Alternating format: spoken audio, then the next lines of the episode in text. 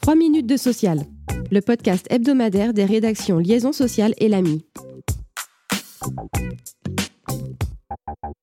Suite du feuilleton sur le partage de la valeur. Après l'envoi par le gouvernement de l'avant-projet de loi, ce sont les syndicats signataires de l'ANI qui ont pris la plume pour demander au ministère du Travail d'intégrer plusieurs éléments constitutifs de leur compromis trouvé avec le patronat en février dernier.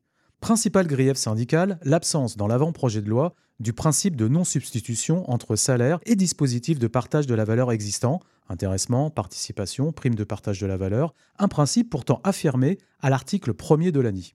Dans ce courrier adressé à Olivier Dussopt, les syndicats sollicitent aussi l'inscription d'une mention dans l'exposé des motifs du projet de loi de trois nouveaux cas de déblocage anticipé de l'épargne salariale prévus par l'ANI. Ils demandent également que soit transposée la prise en compte dans les modalités de versement de l'intéressement des situations spécifiques de temps partiel liées à un congé parental ou un mi-temps thérapeutique. Enfin, dernière demande d'intégration, l'obligation de négocier au niveau de la branche sur l'égalité professionnelle. C'est finalement un duel que vont se livrer Dominique Carlac et Patrick Martin pour succéder le 6 juillet prochain à Geoffroy Roux Bézieux à la présidence du MEDEF. Le 10 mai, Pierre Brageux, le président délégué de la Fédération française de la sécurité, s'est retiré de la course à la présidence de l'organisation patronale au profit de Dominique Carlac. La vice-présidente et porte-parole du MEDEF est Patrick Martin, président délégué du mouvement patronal et actuel bras droit de Geoffroy Roux Bézieux, seront donc auditionnés le 30 mai par l'Assemblée générale du MEDEF et c'est le 6 juillet prochain que l'Assemblée électorale désignera celle ou celui qui dirigera l'organisation patronale durant les cinq prochaines années. Candidat malheureux en 2018, Patrick Martin fait figure de grand favori. Il revendique le soutien des représentants de 90 des 100 fédérations patronales nationales, de 95% des MEDEF territoriaux et de 100% des MEDEF régionaux. Mais attention, l'élection récente de Sophie Binet à la tête de la CGT rappelle qu'il ne sert à rien d'être en balotage favorable avant le jour fatidique de l'élection. Et Dominique Carlac l'assure sans embâge, la dynamique est de notre côté.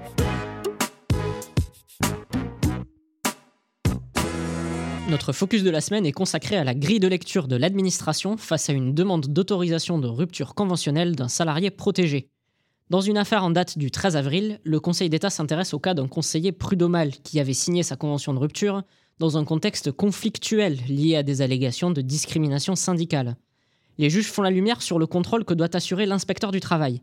Il lui faut d'abord vérifier que la rupture ne relève pas d'un des motifs prohibés par le Code du travail. Il doit ensuite s'assurer que la rupture n'a pas été imposée à une des parties. Et enfin, il doit confirmer que les garanties posées par la procédure de rupture et celles propres aux salariés protégés ont été respectées. Mais le Conseil d'État va plus loin en insistant sur un point de vigilance. L'inspecteur du travail doit vérifier qu'aucune circonstance en rapport avec les fonctions représentatives du salarié ou son appartenance syndicale n'a été de nature à vicier son consentement. Le lien n'est toutefois pas automatique et le contexte de discrimination syndicale ou un différent préexistant n'affecte pas forcément la validité de la rupture. C'est justement le cas dans notre affaire, où le salarié ne parvient pas à démontrer un vice du consentement et où l'autorisation de rupture est finalement confirmée. « 329 millions d'euros, c'est le montant des fonds liés à des demandes d'activité partielle erronées ou frauduleuses qui ont été bloqués ou rejetés depuis le début de la crise sanitaire grâce au contrôle des services de l'État. S'y ajoutent, selon le ministère du Travail, 217 millions d'euros récupérés dans le cadre d'opérations de recouvrement, toujours en matière d'activité partielle. Merci de nous avoir suivis. Pour en savoir plus, vous pouvez consulter le site liaisonsocial.fr.